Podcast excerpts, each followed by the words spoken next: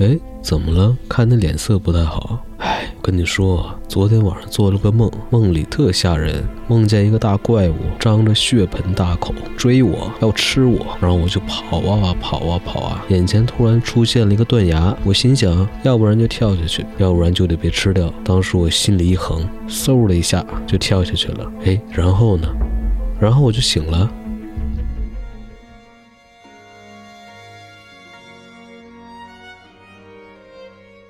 好，欢迎大家收听新的一期弧线电台。那废话不多说，开始这一期的梦境分享节目的第一个梦境。之前去过那小的可怜的机房，在楼最上层的房间里，十来平的地方，靠墙放着近十台电脑，通常都是满座，是整个学校最火的学习室了。在里面还有既当教授办公室，又当讨论学习桌。我之前去过，是找 XH 的，也指定说他用的电脑是最适合工作的。以前在校的时候，也是认实验室里的专门一台电脑。这次去是准备在杂乱的讨论桌上挪出一个空地来自习的。今儿个正好算人不多的时候，也没人办公，也没人占用桌子，我好好挑了个面朝唯一一扇窗看向室外的角度坐下，拉近了只有小隔板大小的桌子。不过设计上还是蛮未来的斜拼桌面，斜就是未来了。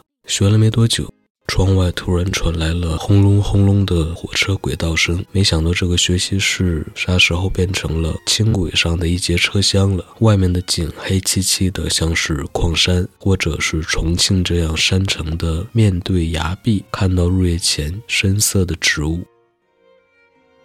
接下来分享第二个梦境。读高一第一天的课程结束后，老师发了很多试卷，物理、数学都是 A4，英语那些是平铺的试卷，两张，字多，题目怪模怪样。我和朋友叫苦，物理是真的一点也做不来。朋友挤挤眼，原来物理老师在后面。我会继续做数学，看到数学出题老师的名字，我说我认识这个老师，是某某班的，是我原来读高一的数学老师。看来我这是重生文，不过班级换了，记忆还在。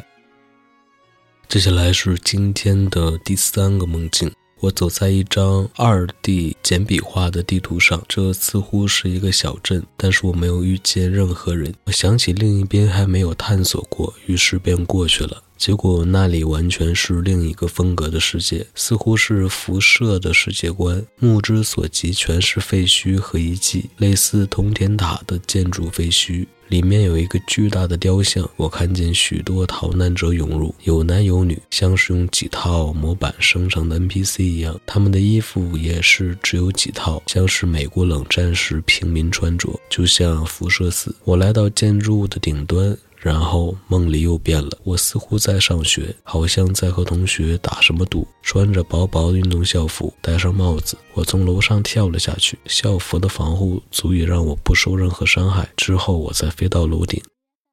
接下来分享这期节目的最后一位网友的梦境啊，这个梦境还挺有意思的。一个狭长的空间，一半像餐厅，一半像教室。一个扎着脏辫的黑妞老师要教我们拉屎的正确动作。大家排着松散的队伍，分组等着他挨个指导。我远远看着他仔细的演示，要求蹲下的同学注意身体角度。我有点紧张的等着，心想这种事要 right here right now 教这么详细吗？轮到我们这组的时候，怎么变成唱跳了？但我的内心依然是拒绝。的老师却不许说不，必须上台跳他指定的音乐和动作，不然不准去吃午饭。于是响起一首烂大街的舞曲，伴着常嫌弃的心情，我穿着短裙和松糕鞋开始豁出去的跳，全当是自己的演唱会了。没想到得到了老师的认可，要我好好练，日后真的上大舞台要表演。我立马要求我不唱中文版，我要唱日文版。我唱着唱着，下一秒嘴里竟塞满了抹茶蛋糕，而且不好吃的部分已经刮掉了，只剩下最好吃的部分，像个抹茶三明治一样